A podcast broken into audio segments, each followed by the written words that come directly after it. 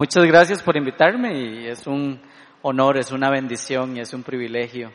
Ahora estaba pensando en el privilegio que Dios nos da de poder realmente enseñar y compartir de su palabra y qué gran responsabilidad uh, para los que estamos allá al frente enseñándole a la gente el significado de lo que la Biblia ha hecho, dice. Entonces, uh, muchas gracias y mi esposa manda un saludo también, no pudo venir porque tenemos un chiquito de un año y es, es un desastre y normalmente va a la cama a las seis en punto y se levanta por ahí de seis y media, duerme doce horas, entonces si él no toma su si es, si él no se va a la cama a las doce, aquí va a haber un terremoto.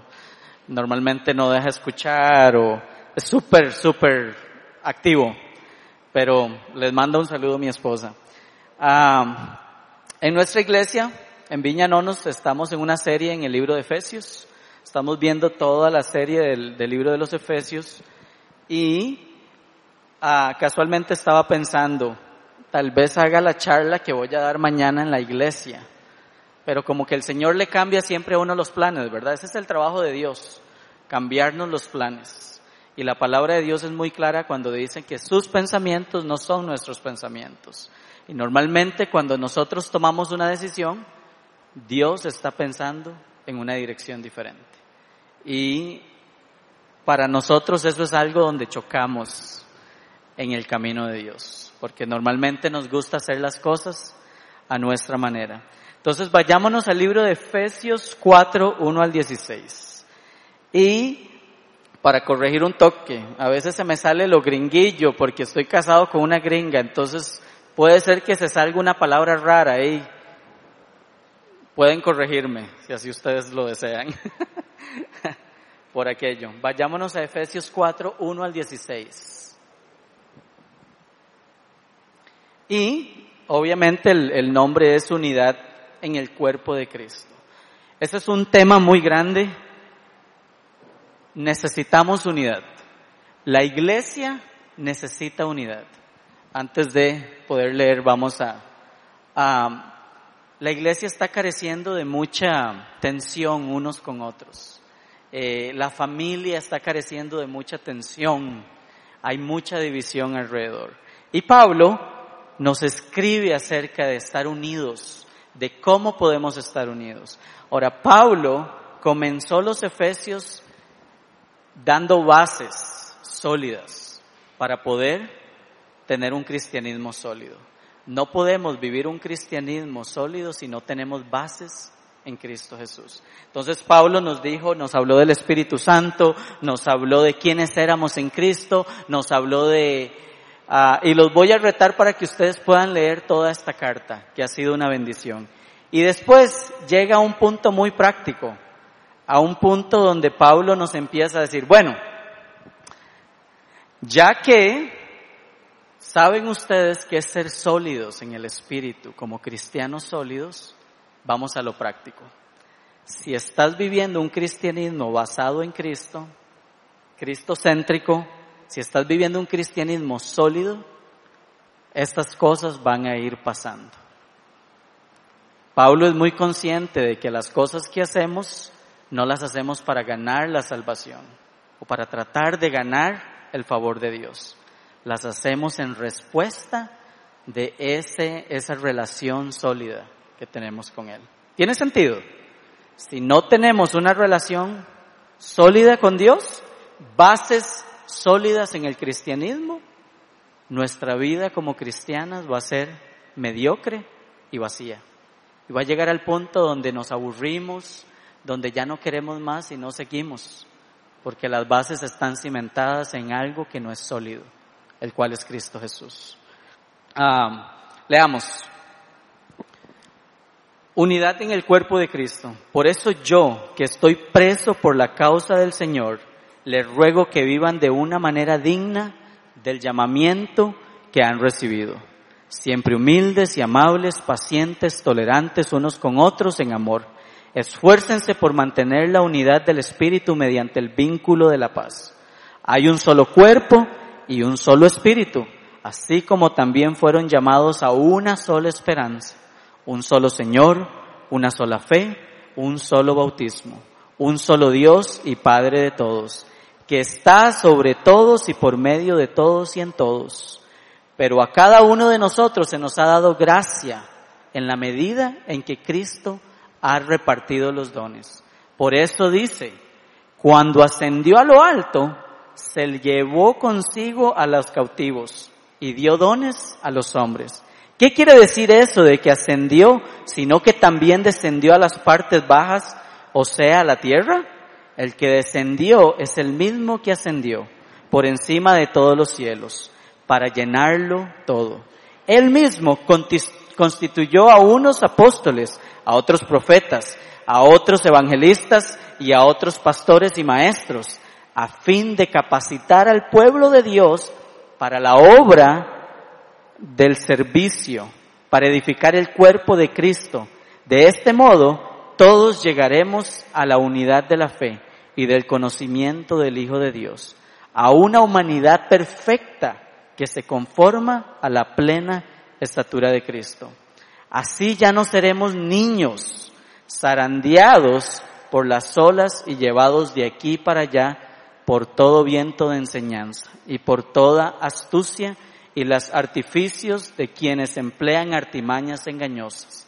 Más bien, al vivir la verdad con amor, creceremos hasta ser en todo como aquel que es la cabeza, es decir, Cristo. Por su acción todo el cuerpo crece y se edifica en amor, sostenido y ajustado por todos los ligamentos, según la actitud propia de cada miembro. Amén. Pregunta, ¿cuántos minutos tengo? ¿Dos horas? Perfecto. Genial. Esto es lo que le conocemos media vigilia.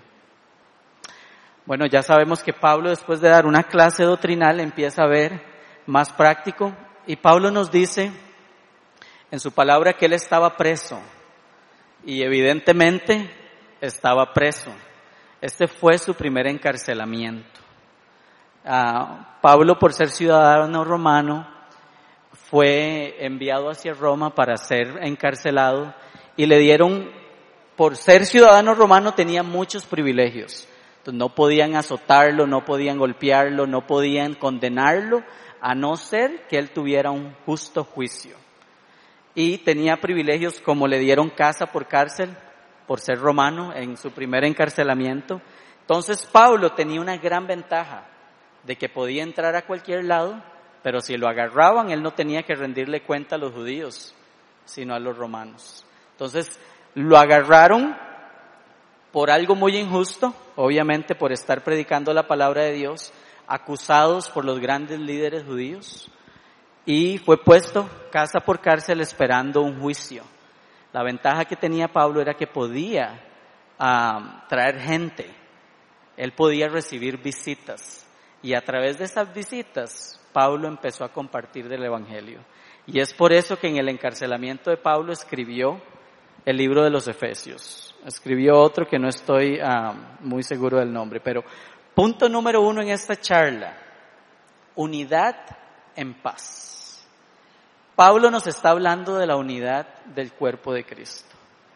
Si no hay paz en nuestro corazón, si no hay paz en nuestras vidas, no podemos tener unidad y nos habla de cosas prácticas de que el cristiano no puede estar enojado, que el cristiano no se puede eh, irritar y pelear, ir y condenar.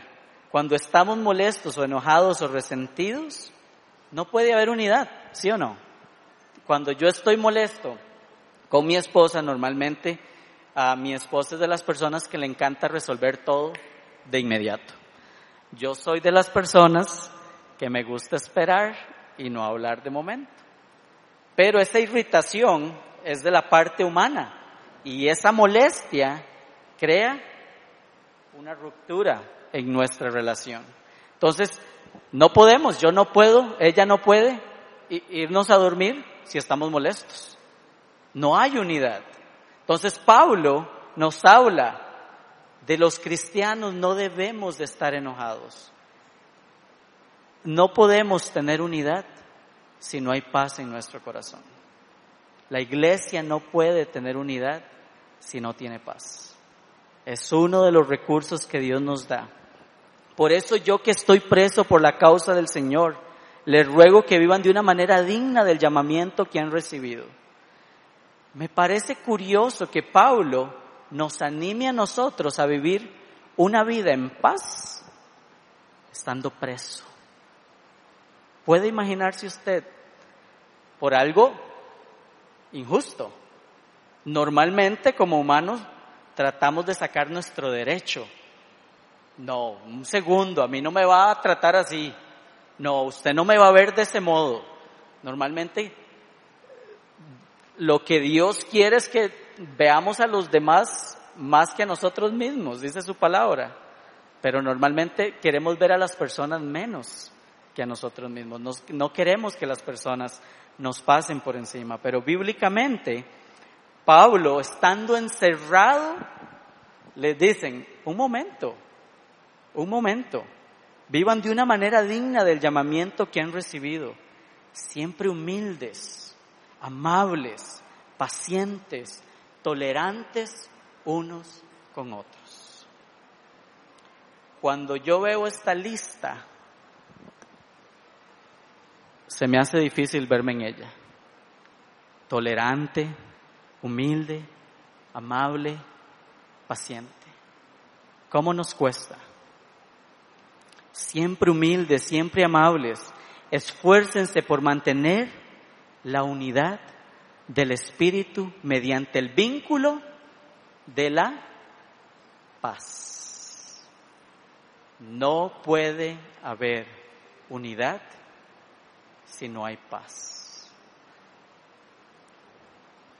La palabra en Gálatas, su palabra en Gálatas 5, 22, 23, nos habla del fruto del Espíritu, que es amor, es gozo, es paz, paciencia, benignidad, bondad, fe, mansedumbre, templanza. Contra tales cosas no hay ley. ¿Qué ley hay para lo bueno? Ninguna. Estamos bien. Entonces, es un fruto dado por el Espíritu Santo. Una persona que esté arraigada, que tenga fundamentos y base sólida en Cristo, o sea, un cristiano, un seguidor de Cristo, va a tener estos dones, estas cualidades. ¿Por qué? Porque su base es Cristo y está lleno del Espíritu Santo. Entonces la paciencia, eh, el amor, la mansedumbre, todas estas cosas, todo este fruto, y es vacilón porque es un solo fruto, pero son varias cualidades en uno. No puedes tener más paz y no, no, no más. O sea, tiene que, es un fruto solo. Todas estas vitaminas van en ese fruto. Entonces, cuando tenemos al Espíritu Santo, que es el dador del fruto, hay bases sólidas en nuestra vida, hemos creído quién es Cristo, vamos a tener paz. Y por ende vamos a estar unidos al Espíritu Santo, a Cristo. Va a haber unidad en cada uno de nosotros. ¿Tiene sentido? Cristo quiere que vivamos una vida unidos. Esto no quiere decir que siempre vamos a estar sonriendo, ¿verdad? Ah, porque Pablo también en muchas de sus historias, Pablito se molestó, se molestó con un Juan que había por ahí que no era el discípulo, eh, de ahí tuvieron choquecillos, se molestó con Pedro, hubo un encontronazo con Pedrito y Juan, eh, perdón, y Pablo, imagínense, dos titanes del Evangelio. No es que vamos a estar siempre, pero es que siempre vamos a regresar al Evangelio. Y como resultado de ese regresar al Evangelio, de esa raíz que es Cristo Jesús, en respuesta de eso tenemos el fruto que va a ser todas estas cosas. La amabilidad, el gozo, la paz, la paciencia. No puede haber unidad si no tenemos paz. cuando somos acusados de algo injusto, ¿qué pasa con cada uno de nosotros? O, más fácil, Cuando alguien se le mete en pista, ¿qué es la primera palabra que usted se le viene a la mente? ¿Verdad? Un día eso se me cruzó una moto y hoy, Señor Jesús, casi le doy. ¿Qué es lo primero que se nos mete? Ahora, muchas veces podemos llegar a la acción de bajar el vidrio y decirle, pero podemos llegar a la raíz que es Cristo y como respuesta de eso, quedarse en paz.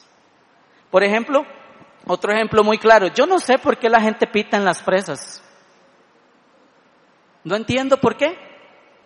Eso acelera el tránsito, ¿verdad que no? Lo hace más estresante. No tenemos paz.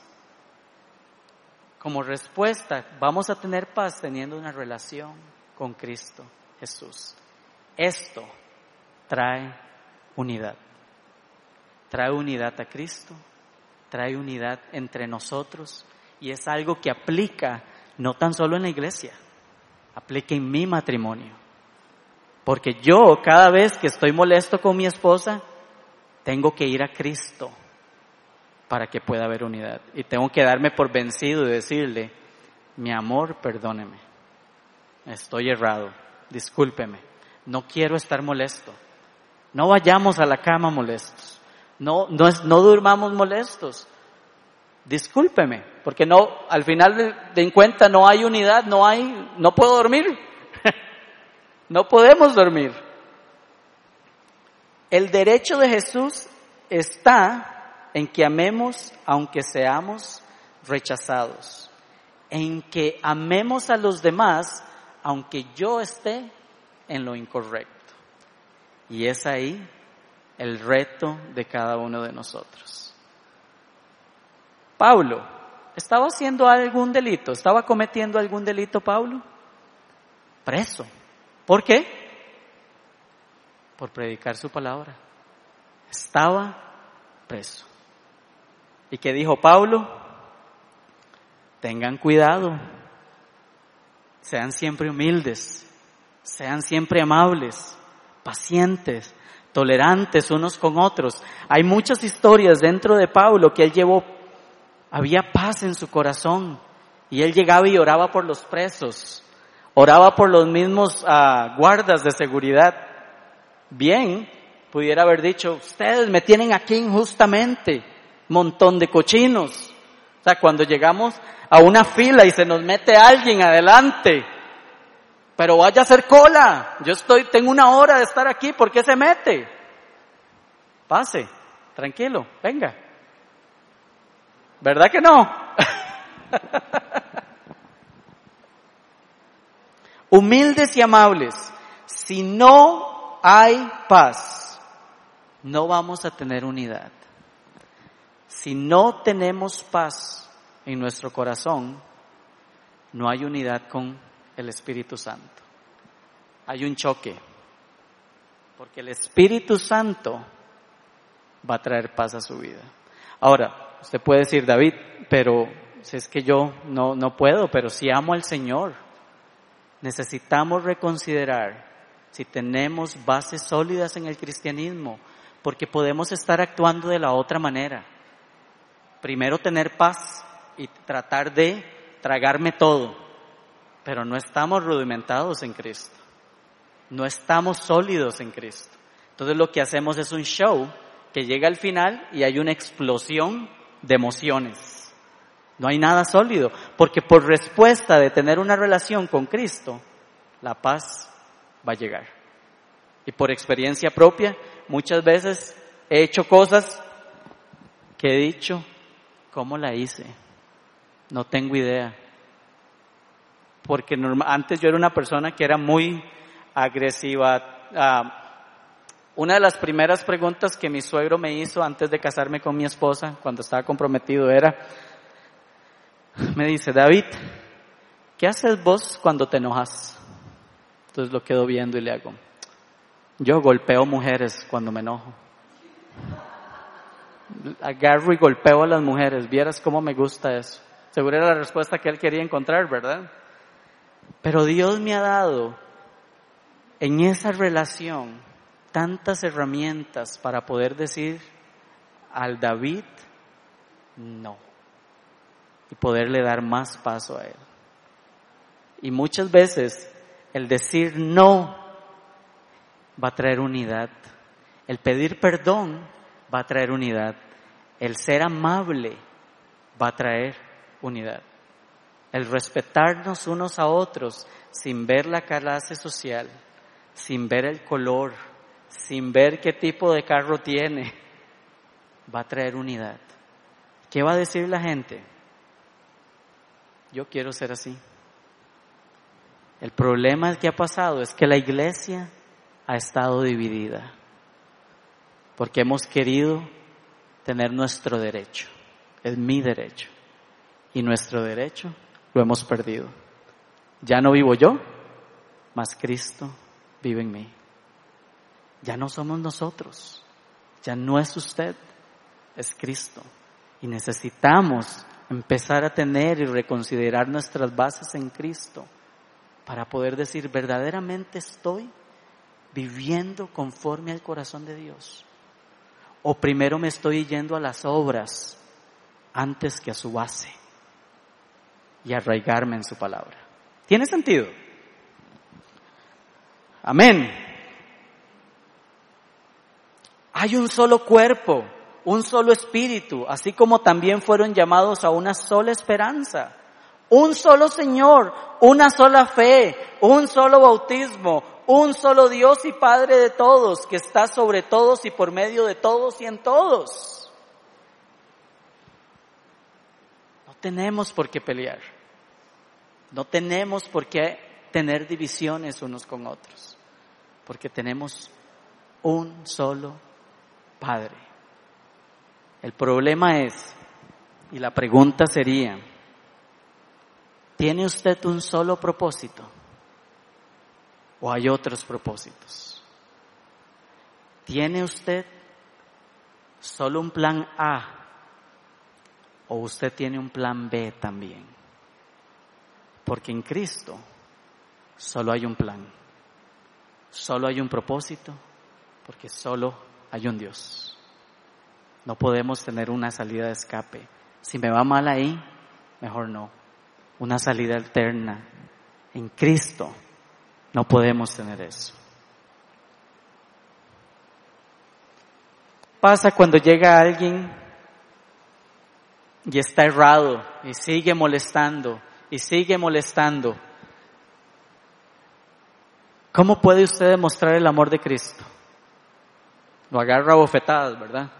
Y Cristo dice, normalmente lo mostramos con amor, con respeto. Y este es el, este es el ejemplo que Pablo nos estaba dando a cada uno de nosotros. Estoy encarcelado, pero amo a estas personas. Estoy encarcelado, pero sean amables. Estoy encarcelado, pero tengan unidad unos con otros. No podemos tener unidad en la iglesia, en la familia, no podemos tener unidad en el trabajo si no vivimos una vida en paz. Y solo podemos tener paz por medio de una relación con Cristo. La paz va a salir como fruto de esa relación. Usted no busca la paz primero, busca su raíz que es Cristo. Amén. Número dos, unidad en gracia. Unidad en gracia. Normalmente ah, somos líderes ah, en Viña, Viña Nonos. Y me imagino que todos aquí tal vez han pasado por situaciones muy difíciles. Y es una comunidad eh, hermosísima, hay una unidad super chiva, eh, pero hay cosas bien difíciles, donde muchas veces uno dice, Señor, ¿qué hago? ¿La condeno o la abrazo?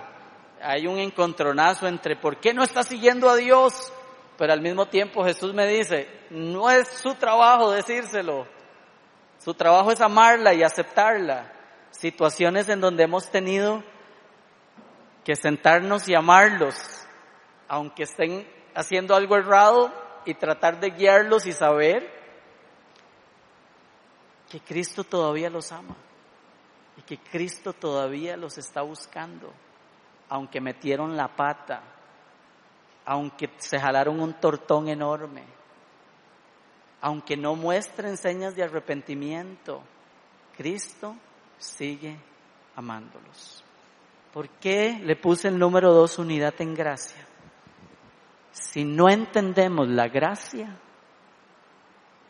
no va a haber unidad. Si no entendemos que la salvación, que el amor que hoy usted tiene a través de Cristo Jesús, si no lo entendemos, no va a estar unido a Cristo. Va a haber culpa, va a haber rechazo y va a haber religiosidad. Necesitamos entender que cuando entendemos la gracia puede haber unidad. ¿Y qué es gracia? Definición de gracia. Algo incomprensible, inentendible, algo que en mi mente no cabe. Porque mi humanidad dice, si usted hace esto, va a tener como resultado esto. Y si lo hizo mal, su consecuencia es esta. ¿Sí o no? Esto nos dice la sociedad. Si usted hace algo mal, su consecuencia es esto. Y Cristo nos dice, si fallaste, te amo. No importa qué hiciste, voy a esperarte. Aquí voy a estar. Te recibo. Te amo. Cuando entendemos la gracia. Ahora, cuando yo entiendo que Dios Padre, esto a mí me vuela la jupa, porque ahora que soy papá,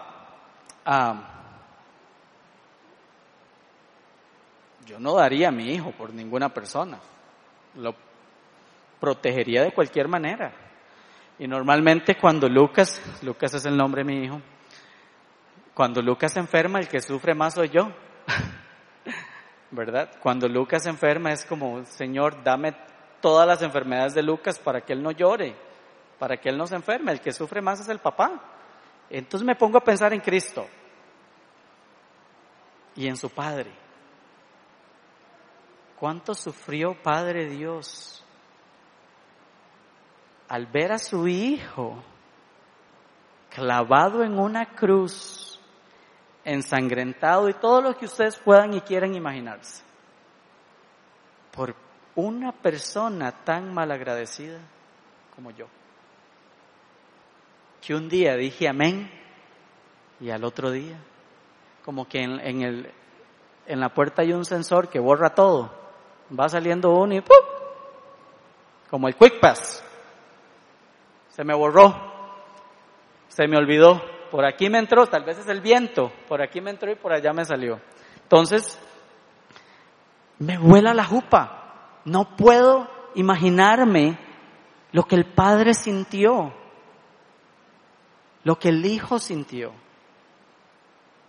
Y aún así decidió dar su vida por mí. ¿No es increíble? Por alguien que no lo merece. No lo merezco. No lo merezco. Pero me ama tanto porque de tal manera dio Dios al mundo que envió a su Hijo para que todo aquel que en Él crea no se pierda, mas tenga vida eterna. Por usted y por mí. Eso es el concepto de gracia. No es por obras, es por gracia. Entonces, cuando yo entiendo el concepto de gracia, yo voy a dar gracia, sin importar. No me voy a dar por vencido sin importar. Porque si Cristo no se ha dado por vencido, ¿por qué yo me voy a dar por vencido? Entonces, si usted tiene algún reto por ahí, si tiene algún reto, algún familiar, alguna persona que usted está diciendo, ya no lo soporto, me tiene harto, es que una y otra vez vuelve la mula al trigo, así se dice, ¿verdad? o la burra, cualquiera de los dos animales, siempre hacen lo que sea, lo que vuelven nuevamente a caer. Gracia. Cuando tenemos gracia, hay unidad.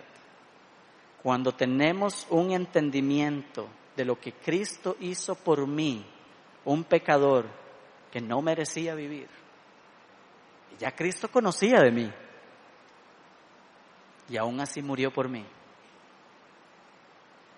Va a traer unidad al cuerpo de Cristo. Pero a cada uno de nosotros se nos ha dado gracia en la medida en que Cristo ha repartido los dones.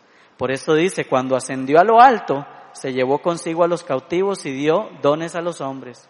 ¿Qué quiere decir eso que ascendió, sino que también descendió a las partes bajas, o sea, a la tierra? El que descendió es el mismo que ascendió por encima de todos los cielos para llenarlo todo. Él mismo constituyó a unos apóstoles, a otros profetas, a otros evangelistas y a otros pastores y maestros, a fin de capacitar al pueblo de Dios para la obra del servicio, para edificar el cuerpo de Cristo. De este modo, todos llegamos a la unidad de la fe y del conocimiento del Hijo de Dios, a una humanidad perfecta que se conforma a la plena estatura de Dios. Dios nos da dones, talentos. ¿Sabe por qué? Dios me hizo pastor a mí porque yo soy carguísima. Vieras, soy un chuzo. Soy inteligentísimo. Me he leído los diccionarios, la Biblia. He preparado, he agarrado 10 horas para preparar. Ah, no, yo estoy, me estoy quemando solo. No.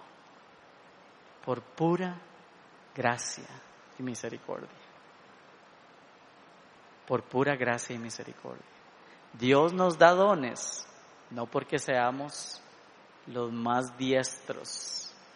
Nos da dones porque somos nada y a Él le place. A Él le place. Por gracia, por gracia. No tan solo me da salvación, me dio herramientas, dones, por gracia. Hay tres propósitos para los que poseemos estos dones que nos habla en Efesios. Gloria de Dios, Padre, para la obra de Cristo y edificación del cuerpo de Cristo. No es para hacernos famosos, no es para hacernos los apóstoles, eh, no es para hacernos los grandes enviados del Altísimo, sino para hacernos los más chiquititos y los que más servimos. Por eso nos dio dos dones, para la gloria de Él y el propósito de bendecirnos unos a otros. Dios le dio su don para que usted fuera de bendición. ¿Por qué Dios escogió a la nación de Israel? Para que ellos fueran de bendición a las naciones no para que fueran los que chiva Israel, que carga que son. Porque cuando leemos la historia, leemos que Israel era jupón. Eran muchachos y muchachas que, yo digo, Señor, pero ¿cómo volvieron a caer si te vieron? Si yo te veo a vos abrir el mar, de una vez me entregué por completo. Ahí no hay vuelta atrás. Pero Dios nos da los dones para servicio de los demás, no para nuestro propio beneficio, y lucro. Cuando entendemos que el servir no es para nuestro propio beneficio y comodidad, sino para la gloria de Dios por medio del Espíritu Santo y bendición de los demás, entendemos la gracia de Dios. Entendemos que el regalo que hemos tenido no es porque lo merecemos, que los dones que tenemos no es porque los merecemos, que la salvación que tenemos no es porque las merecemos, es por pura gracia. Y cuando entendemos esta gracia que Dios nos ha dado, vamos a ser de bendición a los demás. Porque vamos a decir, si Dios me lo dio a mí siendo un pecador, Dios lo tiene para esa otra persona, por más que caiga. La gracia trae unidad. Entonces, ya llevamos dos puntos, ¿verdad? ¿Se acuerdan del primero? Unidad en paz y unidad en gracia.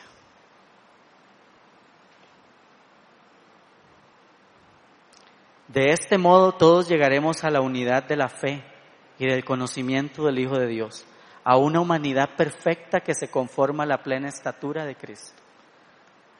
Lo que el hombre busca es perfección, ¿sí o no?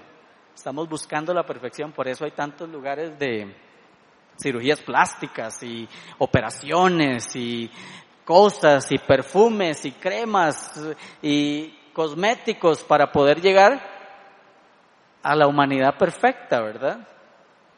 Pero la humanidad perfecta para Cristo es el servicio a los demás para honra y gloria de Él.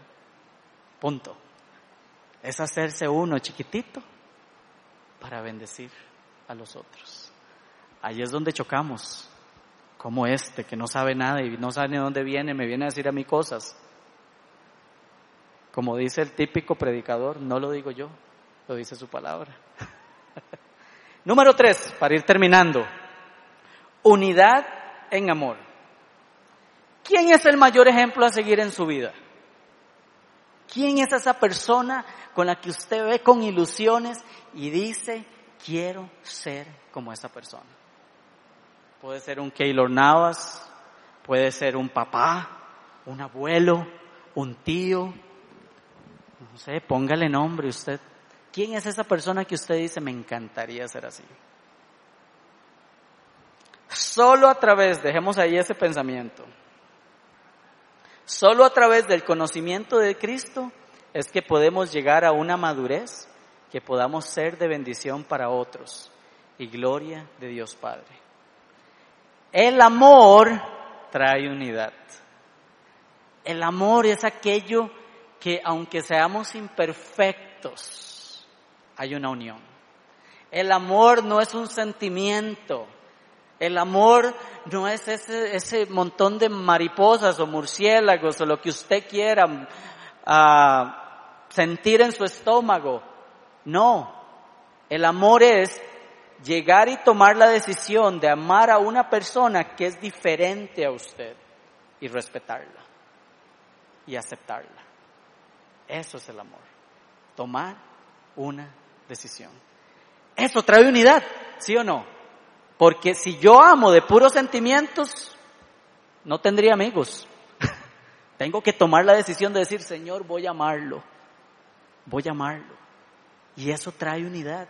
De poder saber de que si alguien se jaló una torta y bueno, como pastor, a veces los líderes y los miembros y los pastores estamos como, ¡ay, otra vez cayó, Señor!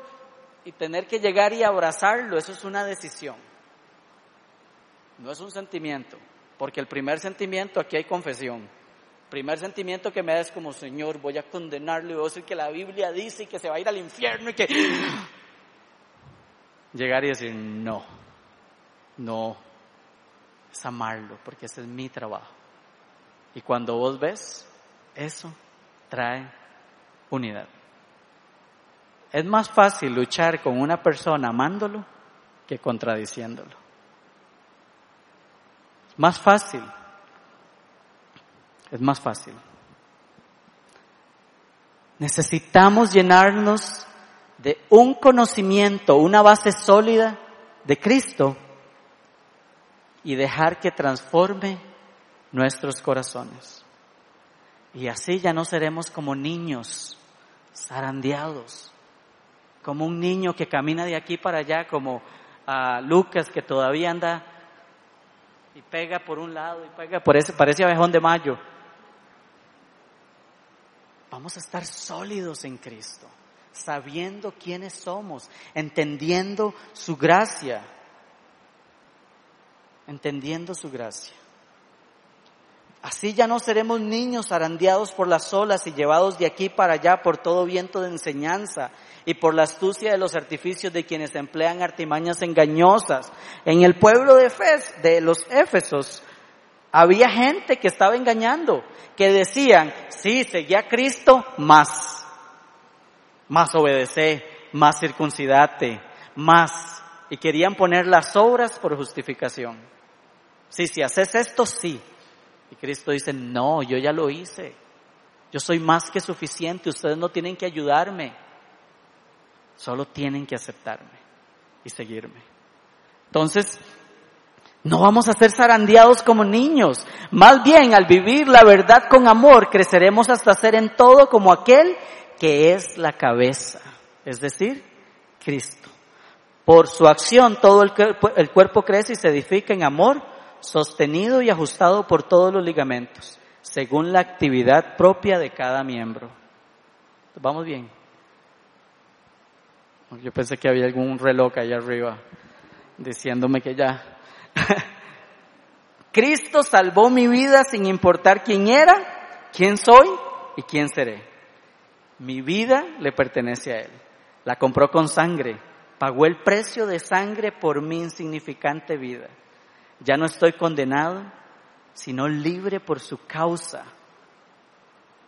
Ocupamos vivir en unidad unos con otros y aún más en la iglesia, en nuestras familias, mirando a Cristo como el ejemplo a seguir.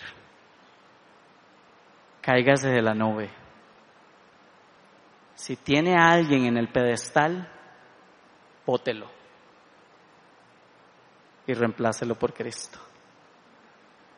En serio, seguimos ídolos, ¿sí o no? Y esos ídolos, falsas enseñanzas que me dice, tú puedes, vas a lograrlo, todo, todo lo puedes. ¿Sabe qué dice la Biblia? Que no podemos nada. Alejados de Él, nada podemos hacer. Eso me enseña su palabra. Eso me enseña su palabra. Entonces, Cristo es nuestro mayor ejemplo. Cristo es el que debemos de seguir. Más bien, al vivir la verdad con amor, creceremos hasta ser en todo como aquel que es la cabeza, es decir, Cristo. Cuando nos enfocamos en Cristo y seguimos su ejemplo, esto trae unidad. Cuando nos enfocamos en lo humano, lo terrenal, solo trae, escuche, cuando nosotros nos enfocamos en algo que es meramente humano, que es en algo de esta tierra, estas son las cosas, los sentimientos que reflejan en nosotros. Competencia, comparación, envidia y división.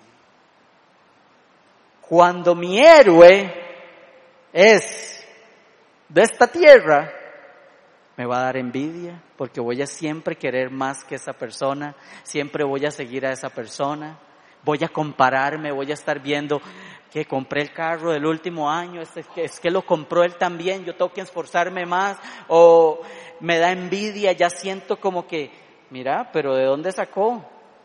¿Y qué está haciendo? Eh? ¿Algún lavado o algo así? Y eso crea división en nuestras vidas.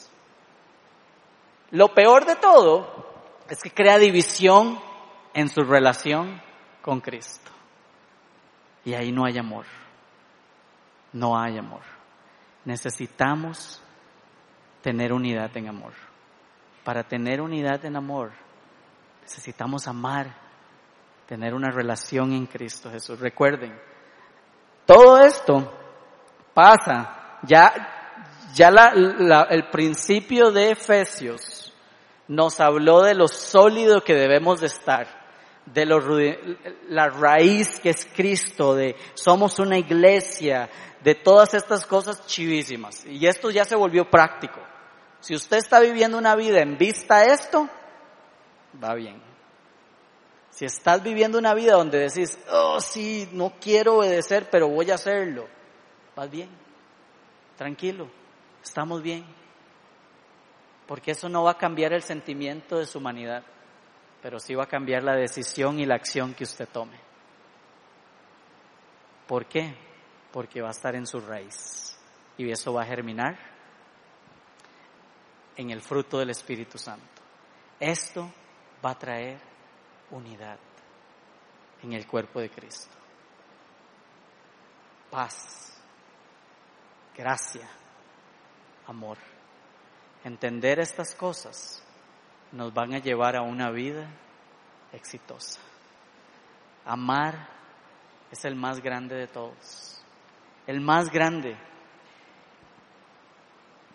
cuando nos enfocamos en Cristo y seguimos su ejemplo, trae unidad. Y si vemos el ejemplo de Cristo, si vemos a través de la historia todo lo que Cristo hacía, cómo amaba, nunca rechazaba, nunca quiso ser más, pudiendo haberlo hecho. Él podía hacerlo, pero Él fijó un ejemplo para nosotros. No tenemos que depender de nuestra vida, de nuestra economía, de quienes seamos, de nuestro nombre. Tenemos que depender de Cristo Jesús, porque solo unidos a Él es que realmente podemos vivir una vida con un propósito que lleva gloria a Dios. Gloria a Dios es el mayor propósito. Gloria al Padre. Pero que también nos une en la tierra por amor. El amor es el más grande. Cuando veo a Jesús hablando con una samaritana, si ustedes conocen la historia, cuando veo a Jesús compartiendo con gente que nadie, nadie, nadie se juntaría. Cuando veo a Jesús lavándole los pies a un traidor, ¿qué haría usted si en su mesa se sentara la persona que lo va a traicionar y usted lo sabe? ¿Qué le pondrías a la comida? Mm. Solo Cristo puede traer paz, gracia y amor. Y esto equivale a unidad. Si estamos verdaderamente unidos a Cristo, tendremos unidad entre unos y otros. No es un trabajo fácil, pero es un trabajo que Cristo lo hace por medio de su Espíritu Santo en cada uno de nosotros. Pongámonos de pie.